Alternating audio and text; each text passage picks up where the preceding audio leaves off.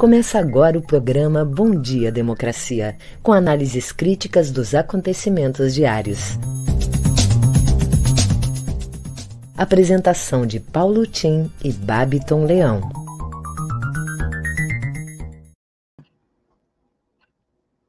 Bom dia, democracia. Bom dia, democratas de todos os quadrantes do Brasil. Bom dia, colegas de trabalho. Oito horas do dia 26 de abril, última semana desse mortífero mês, que será lembrado como dos mais cruéis da nossa história.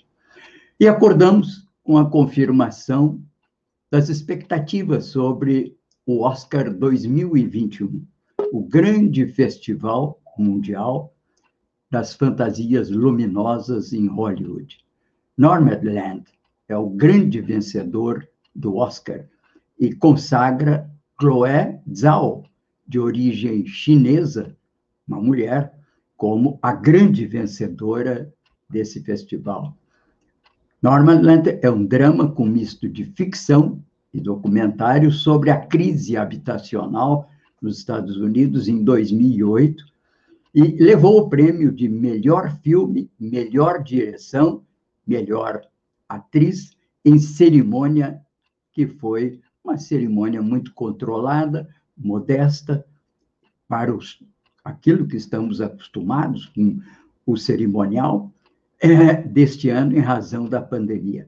Anthony Hopkins foi o ator considerado o melhor ator da temporada pela sua atuação em Meu Pai. Francis McDormand em Nomadland. E Druk foi considerado o melhor filme internacional. Podem ver melhor esse Oscar, que é considerado o Oscar da diversidade. Cada vez mais o número de votantes para os melhores filmes, atores direção tem uma escala mais ampla, não é um júri pequeno como era antigamente, e isso traz naturalmente uma presença maior de filmes internacionais, atores de várias etnias, de várias origens. Bem, vocês podem ver melhor uma matéria sobre isso no blog do Carta Maior, que está no ar já a partir de hoje.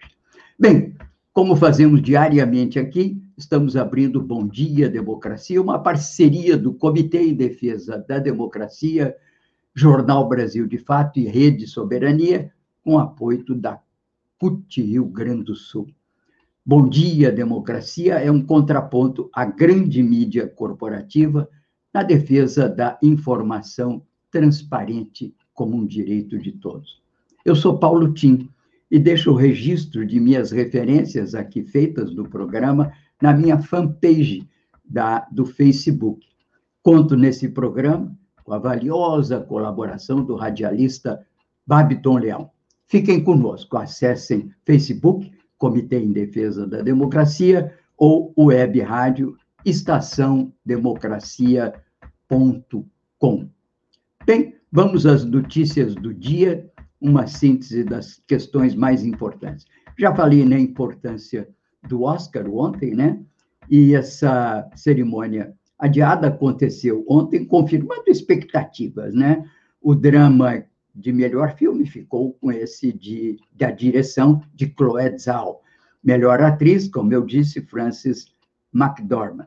Zhao se tornou a segunda diretora a vencer na categoria. Antes dela, só Catherine Bigelow havia ganho em 2010. Bem, você pode ver os vencedores dessa desse grande festival que eu chamo de Fantasias Luminosas, que é o cinema Podem ver no G1, podem ver também no Brasil de Fato, uma relação de todos os vencedores. Bem, aqui vamos adiante, porque o pesadelo do Covid na Índia é muito grande. 350 mil pessoas infectadas em 24 horas, muitas dúvidas sobre as estatísticas, e o embaixador do Brasil na Índia diz que não vai mais sair vacina da Índia, o que é um problema, porque essa AstraZeneca, parte dela vinha da Índia, porque era o, a Índia é a farmácia do mundo, é o laboratório do mundo. Bem, o episódio desta segunda-feira traz uma matéria muito interessante, que é o podcast do Globo. O Vietnã, um país sem recursos, com vacinação incipiente, conseguiu controlar o vírus do coronavírus e é um exemplo para o mundo. Oito horas e cinco minutos. Vamos ver as manchetes do dia com Babiton Leão. Bom dia, Babi. Eu já volto com as notícias nacionais. Bom dia, democracia. Bom dia, Paulo Tim. E bom dia para toda a nossa audiência. Trago agora algumas das principais manchetes do dia. No G1, o Brasil registrou ontem 390.925 mortes pela Covid-19 desde o início da pandemia. Foram 1.316 óbitos nas últimas 24 horas. Número de mortes por Covid em 2021 no Brasil já supera o de todo o ano de 2020. Vacinas da Pfizer e da Moderna não oferecem riscos a grávidas, diz estudo. Casa Civil envia Ministério lista com 23 acusações contra o governo no combate à pandemia. Criada para o gado, invermectina já rendeu o Nobel e é ineficaz contra a Covid. CNN Brasil.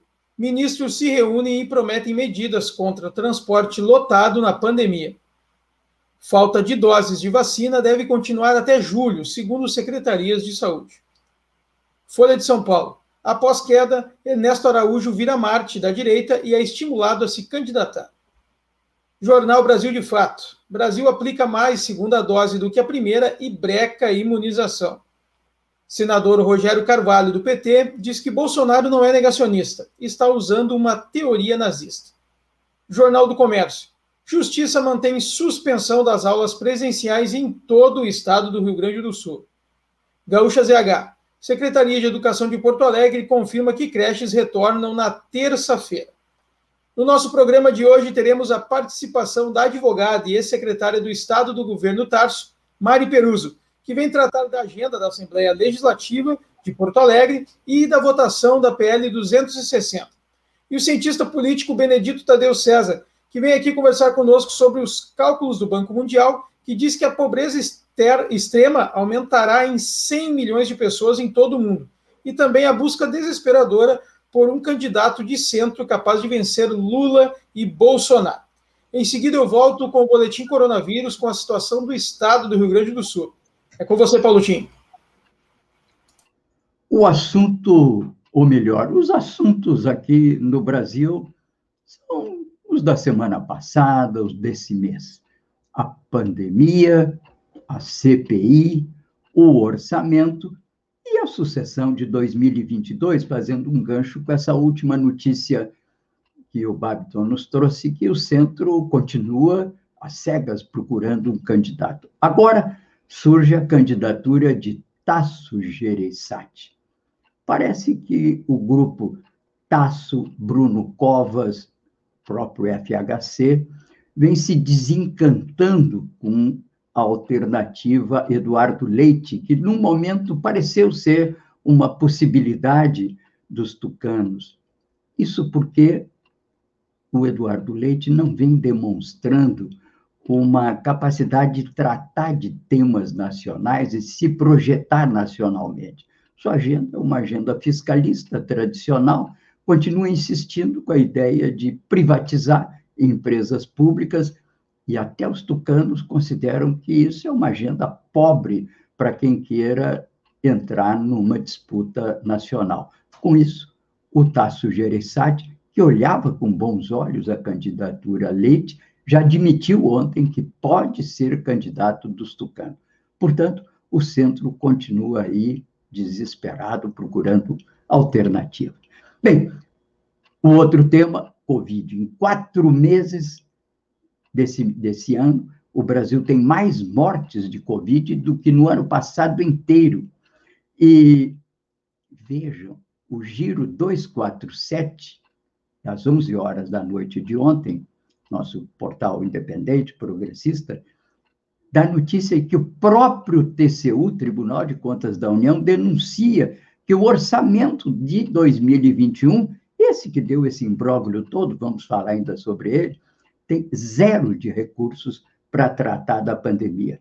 Mauro Lopes, do 247, recebeu a jornalista Helena Chagas, o senador Paulo Paim, vereadora Dandara, do PT de Minas, Uberlândia, e as médicas Liduína Rocha e Melânia Amorim. É um absurdo, em, plena, em pleno ápice da crise, os nossos deputados e autoridades fazendárias destinam zero de recursos para tratar da pandemia. São oito horas e dez minutos. Estamos aqui no Bom Dia Democracia, tratando, enfim, dos assuntos principais de hoje. Vamos escutar o nosso Benedito Tadeu César, cientista político, quais as suas impressões desses últimos dias, dessas últimas notícias. Benedito, bom dia. Bom dia, Paulinho. Bom dia, democracia. Bom dia, Babiton, Gilmar, ouvintes, internautas. É, as notícias são sempre muito ruins, né? Nesse momento de pandemia e de pandemônio. É, o Banco Mundial acabou de divulgar um estudo que mostra que teremos no mundo mais 100 milhões de miseráveis em decorrência da pandemia. No Brasil, estudos é, têm avançado e têm mostrado a, que nós estamos voltando ao mapa da fome, que o número de miseráveis e de pobres cresceram é, vertiginosamente, os números cresceram vertiginosamente, e não só pobres e miseráveis, mas também a classe média perdeu muito e é, há segmentos que perderam um terço do seu, do seu rendimento. É, eu, é mais do que hora de se mudar a concepção econômica que norteia né, os governos brasileiros, seja no plano federal, seja no plano estadual. A obsessão com o ajuste fiscal, com o superávit primário, que retira benefícios das políticas públicas e dos investimentos públicos para fazer saldo de caixa, é mais uma política suicida e genocida. É, enquanto no Brasil as, nós continuamos sendo governados por pessoas que é, é, não perceberam né, que o mundo mudou e que novas políticas são necessárias, o presidente, novo presidente dos Estados Unidos, Joe Biden, muda radicalmente a política econômica norte-americana e já destinou mais de 4 trilhões eh, de dólares para a recuperação da economia e para políticas sociais. Quem sabe os macaquitos brasileiros no governo despertam para o novo mundo que começa a nascer da pandemia. Senão, morreremos todos. Ok, Benedito, já voltamos mais tarde para continuar discutindo esse e outros assuntos, né? Voltando aqui aos temas principais aqui no país. E eu falo agora um pouco sobre o orçamento. orçamento é sempre uma discussão meio, meio elíptica, meio obscura, né? Uma, uma coisa que é, parece que para especialistas, né? E hoje o, a Folha UOL, no seu podcast, faz uma longa discussão para tentar explicar um pouco mais o que, que são os conflitos que estão embutidos nessa questão do orçamento. Eu diria, em rápidas palavras, para não alongar muito, que a gente normalmente pensa, quando vê, não é um cachorrinho, né? Abanando o rabo, a gente sempre pensa assim, o cachorro está banando o rabo. Isso é, quer dizer que alguma coisa, satisfação, ou, enfim, é, um, é, uma, é uma manifestação do estado de espírito do cachorro.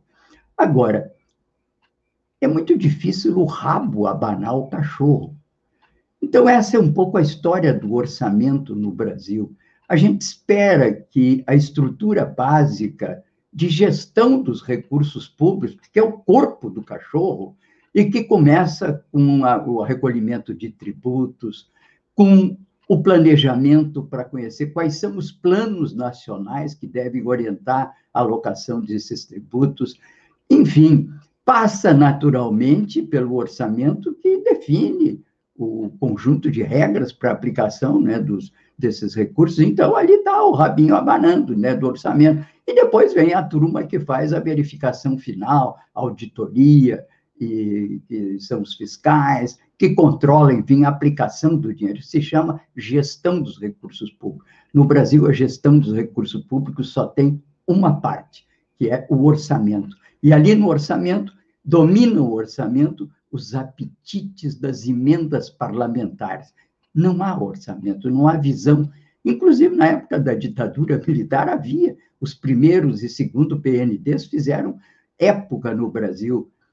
Bom, hoje em dia não há mais planejamento. Há o rabinho do cachorro solto, entende? Para a satisfação dos parlamentares. 8 horas e 15 minutos, hora de nós escutarmos aí com Babiton Leão o nosso boletim coronavírus. Como é que vai o coronavírus aí, Porto Alegre, Rio Grande do Sul, Bato? Pois é, Paulotinho. Vamos trazendo agora o painel coronavírus do Rio Grande do Sul, que é disponibilizado pela Secretaria Estadual e foi atualizado ontem às 11 horas e 10 minutos da manhã. Então, ainda a gente vem né, enfrentando a pandemia, cada vez a gente tem uma diminuição, tem, mas os números cada vez mais assustam e é muito preocupante. Até o momento a gente teve 900, a gente tem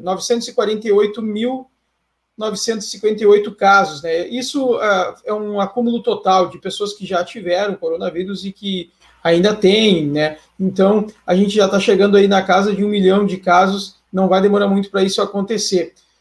Uh, em acompanhamento, 10.491 neste momento. A gente tem uma queda nesse número, né? A gente já chegou a mais de 20 mil pessoas tendo acompanhamento no mesmo momento.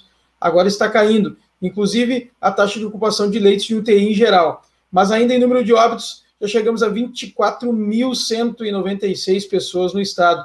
A mortalidade é do 212,7 para cada 100 mil habitantes, ainda continua muito alta. E a letalidade também, de 2,5%. A letalidade que lá no início era 0,92%, né? No início, não, seis meses atrás, ela vem aumentando cada vez mais. A taxa de ocupação de leitos em geral de UTI, como eu disse, baixou bastante para 83,5%. A gente já teve em 114% das, da, das UTIs lotadas no estado. Agora a gente tem um, um declínio aí de 83,5%. No caso, então, de 3.368 UTIs, a gente tem 2.813 ocupadas. Então tem uma queda, tem mais, tem, tem bastante UTI assim disponíveis, né? Mas a gente tem que lembrar que não é só o coronavírus que necessita de UTIs no estado. Então a gente tem uma queda nos números, sim, tem, mas uh, depois eu vou trazer um dado nas notícias locais de que a idade também, né? A faixa etária tem mudado muito. Mudou bastante, está tá tendo queda nos números, mas hoje em dia pessoas de 40 anos também vêm morrendo com com, uma, com um número muito grande, não é só idosos que vêm vindo a óbito. Então a gente pede, mais uma vez, o cuidado total. Então, Paulo, te volto contigo agora. Em seguida, eu trago as notícias locais aqui de Porto Alegre e do Estado. É com você. Muito bom, Pablo. Bem, Covid, na verdade, no Brasil, está fora de controle, né? Já matou mais brasileiros, como eu disse, em quatro meses, do que todo ano passado. E chegamos, em 113 dias, a 196 mil mortos, contra 195 mil no ano passado inteiro.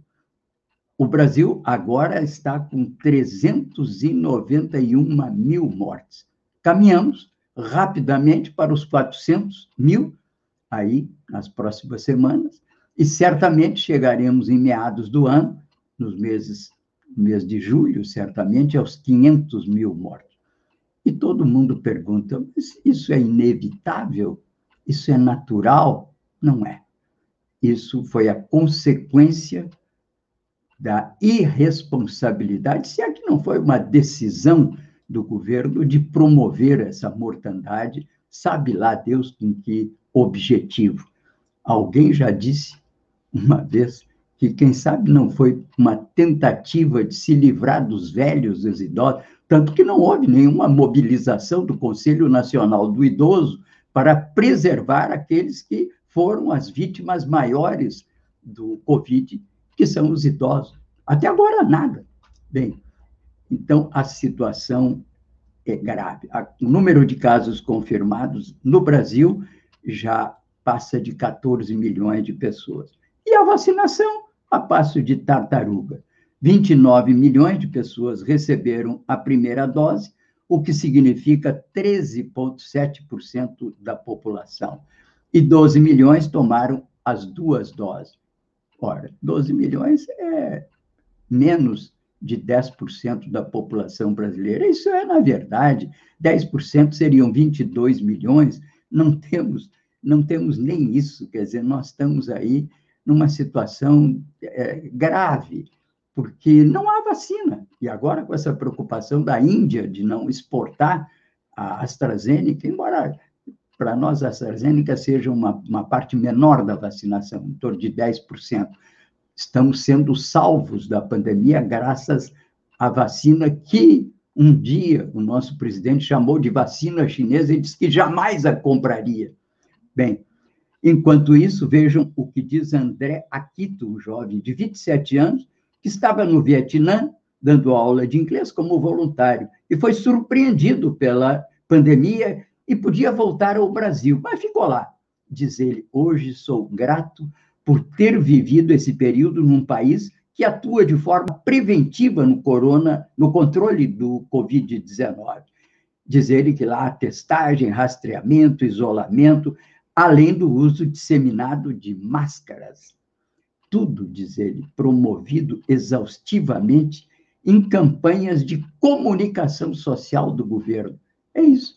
Até hoje, o governo, que vive botando dinheiro aí, até em sites que se descobriu que sites é, infantis, outros até pornográficos, segundo se sabe, um em russo, é, mas um plano nacional de informação, de comunicação social do que é a pandemia, quais os cuidados, quais a medicação correta, qual a orientação com relação à cidadania, quais as diretrizes de articulação da sociedade civil, governo, clubes de serviço, clubes de futebol, enfim, a sociedade. Nada, nada, nada. Agora, estou assistindo um, um, um anúncio, um anúncio, né? de advertência do consórcio de mídia falando sobre a importância da vacinação nada do governo. O problema do governo não é saber onde é que está o, o, o, dinheiro que foi mandado pelo, para os governadores, isso é detalhe. Houve corrupção em algum caso, certamente houve, está sendo investigado. Na verdade, o problema do governo é o atacado, é a sua responsabilidade por não ter tomado nenhuma decisão frontal de combate à pandemia. Cadê o plano? Não tem plano nenhum, nem plano global, nem plano setorial, nem não há plano esse é o governo Bolsonaro, que diz, entende, enchendo a boca pelos quatro cantos, ali no cercadinho do palácio. Até hoje eu nem errei nenhuma. É um caso que não dá para entender, realmente. Estamos aqui no Bom Dia Democracia, com os comentários do dia, e já são 8 horas e 25 minutos e hora de escutarmos as notícias locais aí em Porto Alegre com Babiton. Vamos lá, Palutinho, com as informações do matinal. Justiça confirma suspensão das aulas presenciais em todo o Rio Grande do Sul.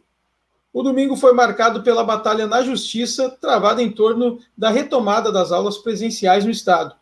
Duas decisões confirmaram a manutenção da suspensão, invalidando o decreto estadual da semana passada que autorizava o retorno das aulas presenciais pela cogestão.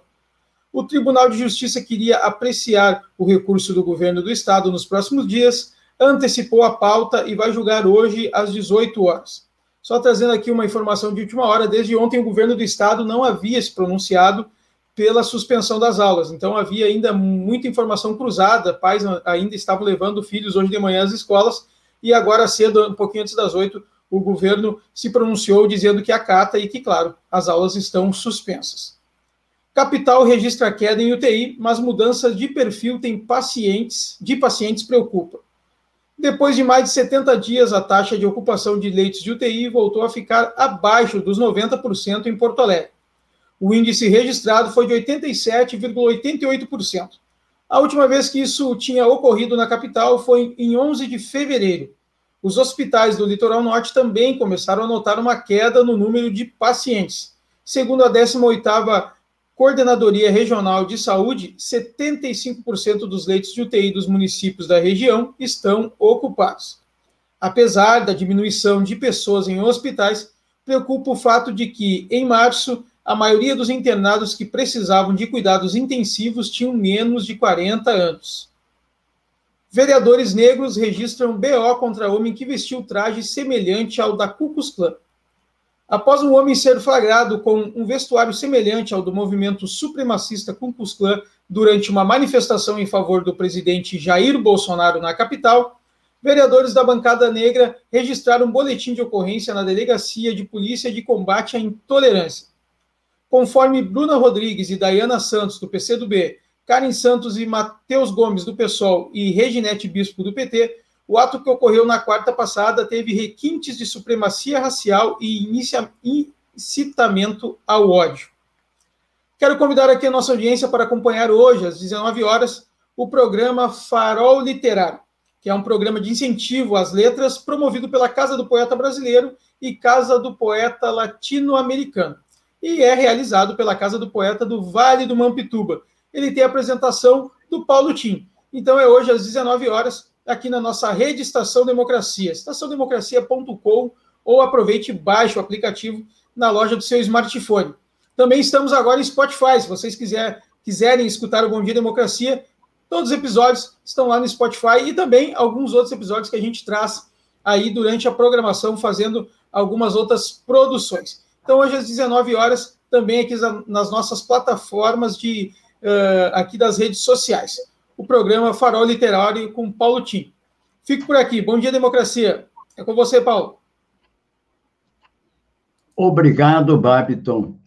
Seguindo adiante, não é? Ainda sobre assuntos nacionais, eu não gosto de tratar aqui de questões é, ligadas a que eu chamo de a, a folha policial, né? Acho que não cabe nesse nesse programa tipo de notícia dessa hora.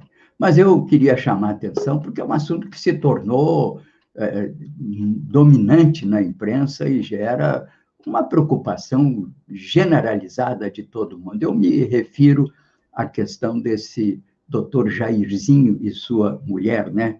E que foram responsáveis, aparentemente, pela morte do filho Henry. E trago aqui um desabafo do César Benjamin, o velho companheiro nosso, que diz assim: Nunca transformo o meu mural em mundo cão, mas estou abalado. Com a conclusão do inquérito policial, a morte do menino ganhou dramaticidade. Peritos atestam que ele morreu às 23 horas depois de uma sessão de tortura de quatro horas. O casal o levou para o hospital às quatro. Ficaram os dois cinco horas com o cadáver da criança, decidindo o que fazer e montando a história que contariam. O doutor Jairzinho, padrasto, apelou a médico e até o governador do estado para que a criança fosse enterrada sem perícia. Manhã seguinte, Mônica, a mãe, foi a um salão de beleza para carapichar o visual e aliviar o estresse. Agora ela diz em carta que foi obrigada a isso, mas a polícia não quer nem chamá-la para uma, um segundo depoimento. Doutor Jairzinho, quem era? Um vereador influente, membro da Comissão de Ética da Câmara de Vereadores do Rio, ex-líder do governo, com pé em cargo vitalício, jovem no Tribunal de Contas do Estado, que lhe garantiria foro especial. Não fosse isso, residente em agressões de criança, apresentava-se aos eleitores como defensor da família e temente a Deus. Isso não deve ser usado para condenar essas instituições, mas a fragilidade da condição humana, e desse caso é realmente assustadora. Portanto, associo-me aqui a essa, essa verdadeira é, situação de, de não compreensão de um fato desse, e inclusive da interligação entre isso e o mundo político do Rio de Janeiro, que é um necroestado, como nós já falamos, vítima de uma necropolítica em processo de desagregação. E só lamento que no governo Sartori, não é, ele tenha sido um dos responsáveis para colocar a imagem do Rio Grande do Sul ao lado da imagem do Rio de Janeiro.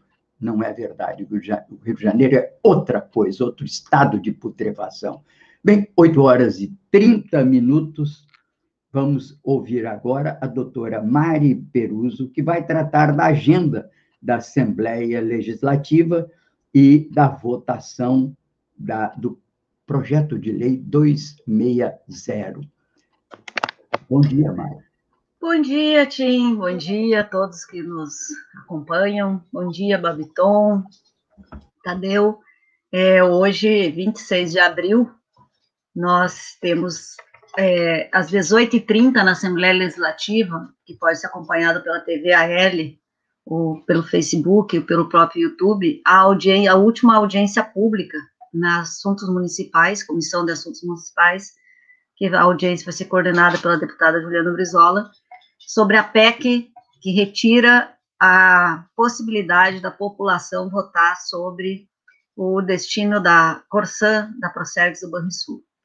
Esta vai ser a única audiência que diz o governo que participará. Tem, na semana passada, fizemos diversas audiências públicas sem a participação do governo para explicar essa situação. E amanhã, na sessão plenária, que começa às 14h15, o primeiro projeto de pauta é um projeto sobre a questão do reconhecimento da lei de Parkinson como uma das prioridades de tratamento, e a segunda é a votação da PEC 280. Vota amanhã a PEC 280 na Assembleia Legislativa. Junto disso, o governo, neste momento, é, avisa né, ao deputado Edgar Preto, na quinta-feira, deputado Edgar Preto, porque ele estava tá, à frente desse nosso movimento quanto contra o PL 260. O que é o PL 260? É o PL da liberação dos agrotóxicos no estado do Rio Grande do Sul.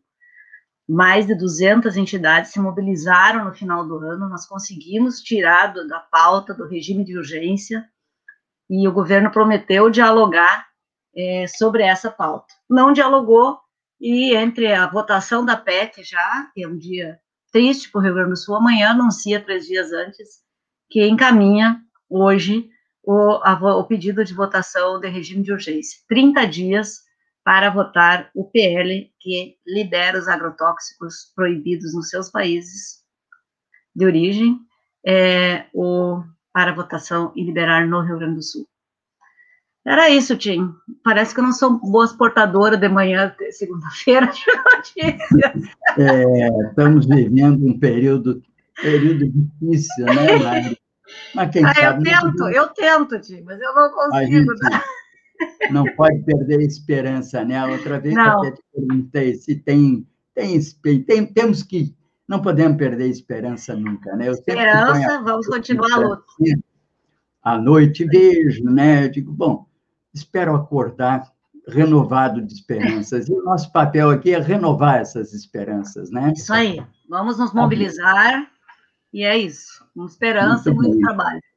Muito Bom obrigado, dia. Mari. Esteja sempre com a gente aqui na segunda-feira, trazendo essas importantes é, notícias sobre a nossa Assembleia Legislativa. Bem, aqui um um abraço para ti, Mário. Eu sei que hoje nem vou te convidar para ficar, porque eu sei que você está correndo, né? Ok, até logo. Bem, hoje é dia 26 de abril. Eu até comecei a procurar as efemérides do dia, mas não podia aqui deixar passar em branco o 25 de abril, que foi o dia da Revolução dos Cravos, que deu fim aos 40 anos de fascismo salazarista em Portugal e abriu aquele país para uma nova dimensão, inclusive com uma integração imensa ao mundo, né? Uma das palavras de ordem do Salazar era orgulho de ser isolado do mundo. Era mais ou menos essa ideia do Ernesto Araújo, que, aliás, agora foi transformado em mártir pela extrema-direita e querem elegê-lo deputado federal. Mas, bem, esse era exatamente o orgulho do salazarismo, fazer de Portugal um pária do mundo, com orgulho de ser isolado do mundo. Ou seja, essas ideias que andam pululando por aí não são ideias populistas de direita, não, nem são ideias é, bolsonarianas, são ideias fascistas. Essas concepções todas que estão na base, entende, desses pronunciamentos e desses discursos da extrema-direita, são ideias que dominaram o discurso fascista com Hitler, com Mussolini, com Salazar. Bem, a Revolução dos Cravos foi uma revolução muito peculiar que deu fim a isso por uma revolta dos capitães do exército, uma espécie de tenentes que nós tivemos aqui o movimento dos tenentes no Brasil, que incorporou e deu a coluna vertebral da Revolução de 30 com Vargas. Bom, lá eles derrubaram o regime. E ficou essa história da Revolução dos Cravos. De onde vieram os cravos? Quem nos conta de onde vieram os cravos e a denominação é o nosso companheiro aqui do comitê, o Tomás Vongon. Conta ele. Uma senhora trabalhava numa empresa que ia comemorar um ano de atividade naquele 25 de abril. Tinham-na mandado comprar muitos cravos para a festa de aniversário. Nesse mesmo dia, pela manhã, quando a senhora chegou à empresa, já a revolução estava na rua e os patrões disseram: leve os cravos para casa, senão eles vão murchar. A senhora pegou os cravos, molho de cravos, e quando encontrou os soldados subirem para o Carmo, perguntou aos soldados: estão a fazer o quê? Eles explicaram que iam prender o Marcelo Caetano, que era o, o, chefe de Estado na época. E um soldado então perguntou: a senhora não tem um cigarrinho? E ela respondeu: Cigarros não tenho, mas tenho cravos, disse ela. E foi dando os cravos aos soldados que os puseram nos canos das armas. Depois disso, muitos cravos apareceram. Muita gente foi buscar cravos e os soldados ficavam felizes com trazerem aquele sinal de alegria e de paz na lapela e no cano das armas. Bem, José Fanha era uma vez o 25 de abril. Isso nos foi passado aqui é, pelo Tomás Vongon, ele tira da Mala de História e Facebook de Maria Anne Xavier Artes, do Instagram. Boa iniciativa, Tomás, muito obrigado. E assim ficamos sabendo, e aqui nos somamos a essa alegria, essa homenagem que o povo português faz aos seus bravos capitães que preferiram, naturalmente, romper um círculo vicioso que estava liquidando até com a vida, porque naquele momento Portugal movia a guerra contra as colônias, que eram as várias colônias herdadas ainda ao tempo das grandes navegações. Portugal foi o último país a abrir mão das colônias, não levou a cabo a determinação da ONU, depois da guerra, de promover a descolonização controlada que se pautava pelo respeito aos movimentos de libertação nacional, em obediência ao princípio da autodeterminação dos povos e respeitando ao desenho, que era o desenho da herança colonial, o que dá, inclusive, até hoje, a geografia político-administrativa dos países africanos. Portugal não respeitou isso. A Espanha, aliás, também não, entregou o Saara espanhol para o Marrocos, e isso até hoje se arrasta como uma das guerras regionais no mundo árabe, no coração do mundo árabe. Mas, bem, aqui nos associamos, portanto, e festejamos com os portugueses, que eu também quero tão bem, né? A Revolução dos Cravos e a capacidade daquele país, mesmo com sofrimento de 40 anos, de dar um fim àquele regime odioso que marginalizou Portugal e manteve Portugal à margem, né, fora do mundo durante quatro décadas. Bem, são oito horas e quarenta minutos. E aqui vamos chamando o nosso caro amigo Benedito para que ele aqui traga mais reflexões sobre a situação que estamos vivendo no mundo com a pandemia, com a pobreza crescendo, né? Benedito, Com a palavra, Benito. Bom, é, Tim, eu já me referi a essa questão da, da pobreza, vou me referir agora, é, ainda que aquela pauta merecesse né, um aprofundamento muito maior, mas é, eu vou me referir agora aqui ao, à busca desesperada pelo, pelo candidato de centro, capaz de vencer Lula e Bolsonaro. As pesquisas mostram pelo menos um empate técnico entre Lula e Bolsonaro. É, além das pesquisas, há quase que um consenso formado entre os analistas que Lula, a se manter o cenário atual, tem tudo para se tornar novamente presidente da República e ter um terceiro e talvez, se a idade permitir, um quarto mandato se, se o cenário se mantém, obviamente. A política, é, é, já dizia é, Magalhães Pinto, é como as nuvens, né? Você olha, está de um jeito, abaixa o olho e volta novamente a olhar, elas estão de outra forma. E então é sempre muito prematuro fazer qualquer previsão a um ano e meio das eleições. Né? E até que eu acabei de dizer aqui, uma possível ainda quarto mandato de Lula. Né? Então, é bom ir devagar com andor. E nessa preocupação, os é, integrantes do chamado centro é, político brasileiro, onde se inclui o PSDB, o PSD e outros partidos, que estão muito mais para centro-direita do que para o centro, buscam um candidato. Ciro Gomes já migrou para lá, disse que o negócio dele e que ele vai para novamente para a França se Lula for candidato e for ao segundo turno, que ele, que ele já vai, né? talvez ele já vá logo, porque tudo indica que Lula será o candidato. Mas é, há pesquisas, e há uma pesquisa do valor ali, que é feita exclusivamente para detectar as é, candidaturas de centro. Acontece o seguinte, que todos os outros, que não são Lula e Bolsonaro, né, Lula e Bolsonaro aparecem na pesquisa estimulada, Bolsonaro com 23 pontos e Lula com 21. Todos os outros com 14. Bom, esses outros, né, aparece o Sérgio Moro com 6, o Ciro Gomes com 2, e todos os outros com 1. João Moedo, João Dória e Luciano Huck.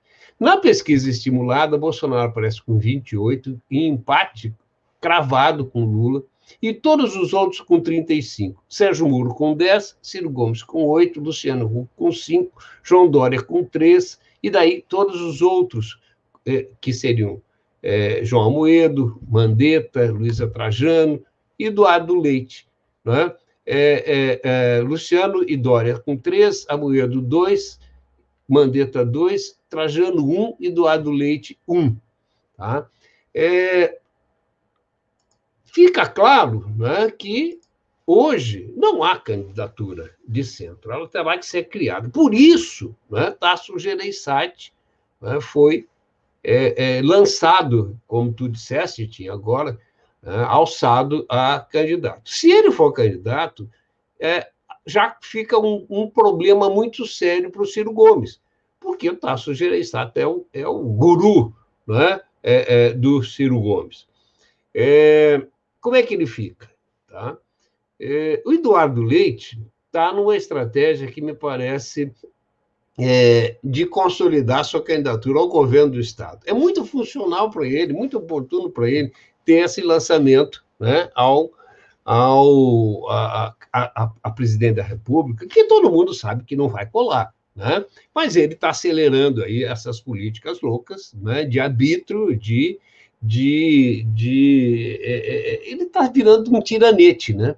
porque está atropelando a Constituição, não, não consulta, né? retira a consulta popular, é, legaliza é, é, agrotóxicos, né? Ele parece que está meio desvairado. Ah, autoriza a volta às aulas. Um arrepio da determinação da justiça. Ora, é, é, o governador parece que a candidatura ao, ao, a, a possível candidatura à presidência da República, lhe subiu a cabeça. E ele está né, é, tentando surfar nessa onda. É, as pesquisas mostram que serão tentativas frustradas. Vamos aguardar, é cedo ainda, mas a, a, a, os pronúncios, né, por enquanto, são de que teremos um enfrentamento entre Lula e é, Bolsonaro. Há tudo, há ainda indícios que Bolsonaro vai cair muito e vamos ver se ele se mantém né, é, nessa perspectiva de ir ao segundo turno. Pode ser que uma candidatura de centro aí sim ocupe espaço né, com o fracasso é, é, é, vertiginoso de Bolsonaro. É isso por enquanto, Tim. Aí agora eu me lembro daquela frase do Jean Willis que disse, né? O, o Lula é o centro. Na verdade, Exatamente. Lula é o centro. É que se criou essa história, né, Benedito? da polarização, as duas extremas e não sei o quê. Eu fico com tanta, assim, indignado quando escuto isso na grande mídia, né? Nós temos uma extrema no Brasil, que, aliás, está no governo, a extrema-direita. Nós não temos extrema-esquerda no Brasil. Se tivesse extrema-esquerda, estava aí pipocando, entende? Guerrilha de rua, guerrilha no campo, explosões, entende? Atentados, terrorismo. Nós não temos isso no Brasil. Então, o que nós temos, sim, temos segmentos na esquerda que são alguns mais radicais, menos, mas os próprios governos do PT foram governos de inspiração social-democrata, inspirações reformistas, e a verdade é que a nossa alta direção do país econômica não quer fazer mudanças para incorporar mais consumidores aos seus produtos. Quer dizer, é um contrassenso, é uma mente colonizada, é absolutamente impossível a gente perceber como é que. E viraram, claro, se transformaram em rentistas.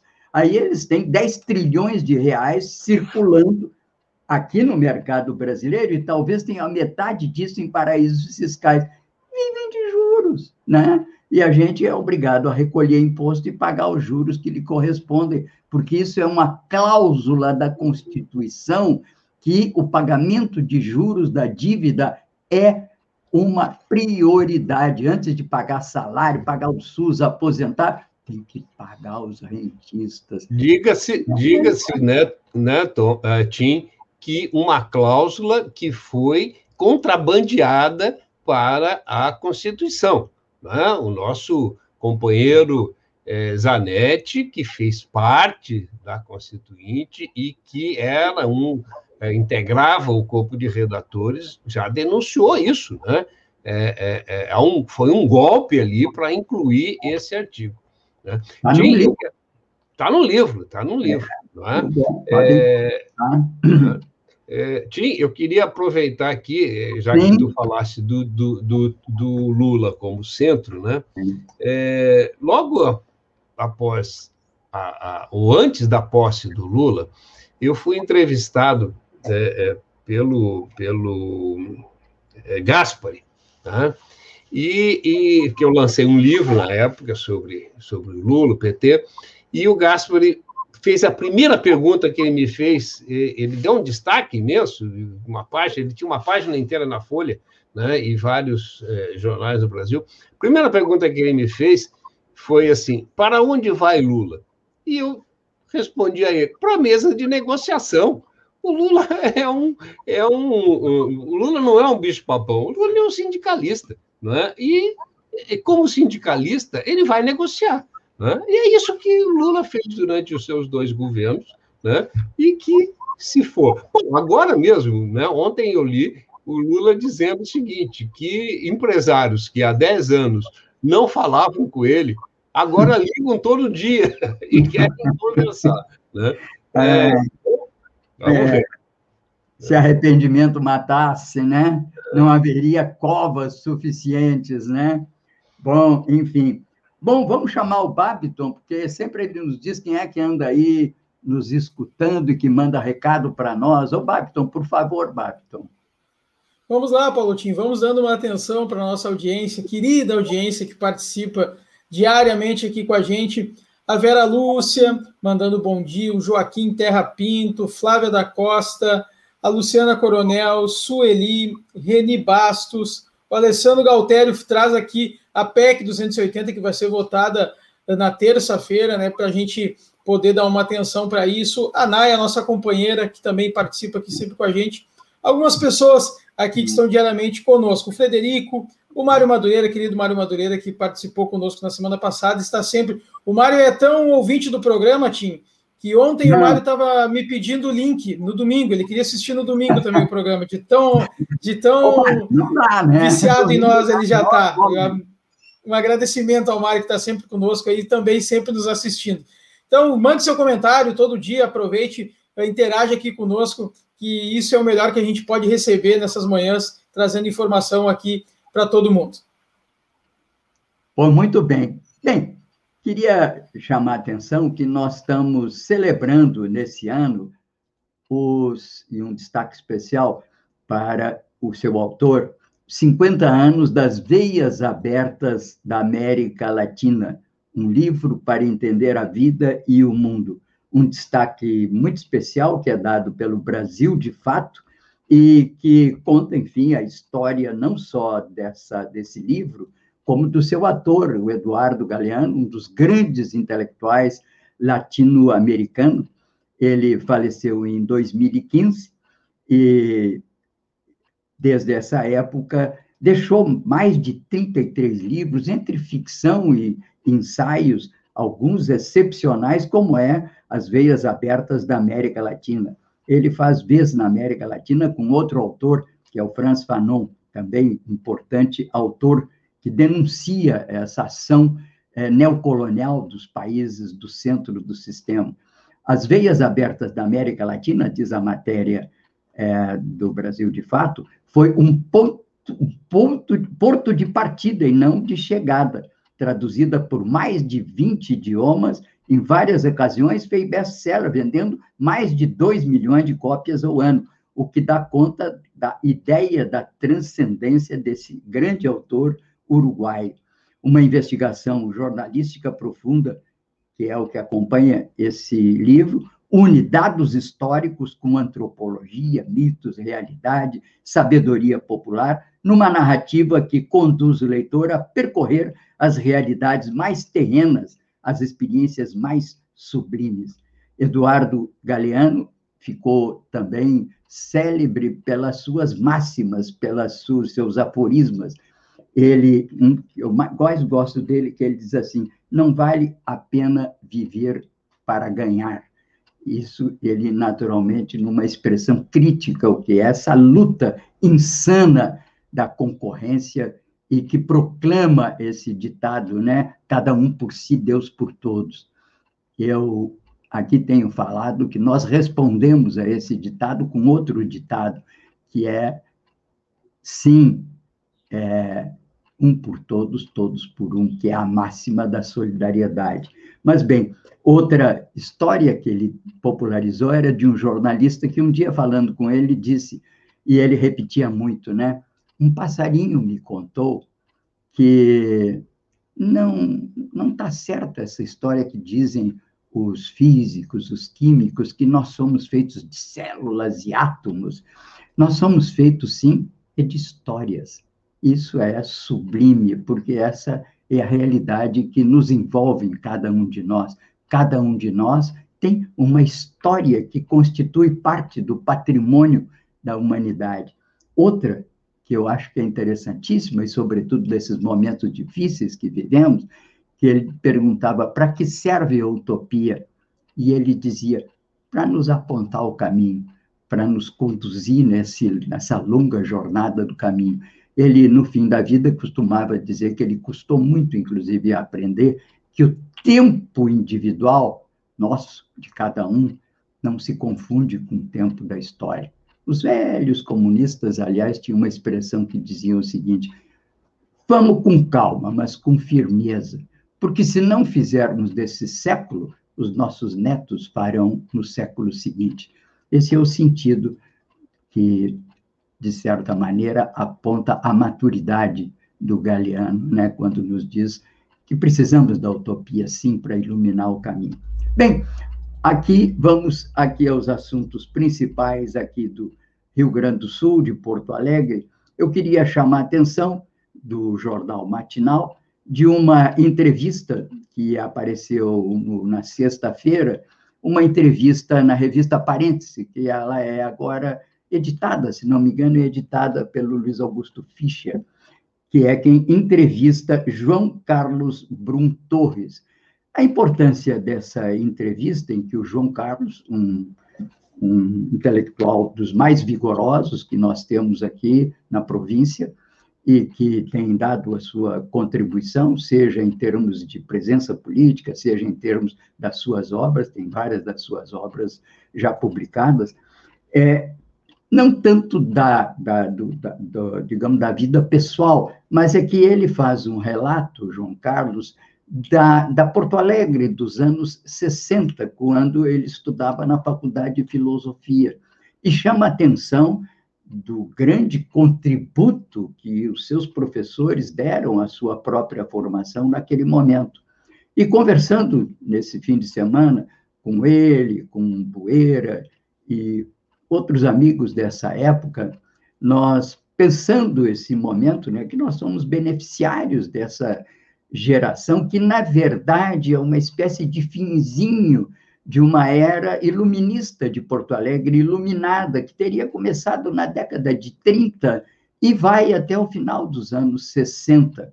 Pouco estudada, ainda pouco traduzida em termos de pesquisa e de obra, mas o eixo dessa grande é, iluminação porto-alegrense, curiosamente, nem estava no governo, estava na sociedade civil, na sociedade e eram elas que irrigavam a própria política através de uma imprensa muito viva, Diário de Notícias, o Correio do Povo, irrigavam com as suas teses, com as suas hipóteses, com seus artigos. Porto Alegre viveu, e foi um outro dos seus principais vetores, com a livraria do Globo, lamentavelmente hoje transformada apenas em acervo patrimonial do passado, Porto Alegre foi certamente um dos principais eixos culturais do Brasil, porque editava uma revista do Globo e uma revista que se chamava Província de São Pedro, circulação menor, de caráter mais acadêmico para a época, mas que contemplava, naquelas anos de 40, 50 e início de 60, contemplava e trazia autores como Merleau-Ponty, Sartre, eu ainda tive a ocasião de comprar as revistas Província de São Pedro e as guardo comigo desde essa época, que eu comprava nos anos 60 na Sulina da Borges, e ali me encantava. Então, a importância do, da entrevista do João Carlos, e com isso quero louvar o jornal matinal e a revista Parênteses e o Fischer por essa iniciativa, é de propiciar uma reflexão sobre esse momento, que foi um momento iluminado de Porto Alegre. Bem, era tanta outra coisa para falar, e eu, como eu sou parte dessa história dos anos 60, eu me entusiasmei, falei um pouco demais, mas vamos encerrando por aqui, agradecendo à doutora Mari Perusso, agradecendo ao Benedito, ao Babiton, ao Gilmar, aqui presente, convidando para estarem conosco amanhã às 8 horas, e vamos ao vídeo que fala da pandemia, e viva a democracia. O vírus não tem ideologia. O vírus não tem religião. Ele simplesmente segue seu caminho, implacável, sem descanso. Para vencê-lo, precisamos esquecer nossas diferenças e saber que as nossas armas são a ciência, a informação e as nossas atitudes. Estamos numa guerra e, querendo ou não, somos todos soldados. Em nome de todos que você ama. Faça a sua parte. Cadastre-se em portaldavacina.com.br, tenha acesso a informações apuradas e saiba quando e onde a vacina vai chegar na sua região e as datas de vacinação para cada grupo de sua família. Portal da Vacina é o Brasil todo conectado para pôr um fim na pandemia. Apoio Comitê em Defesa da Democracia e do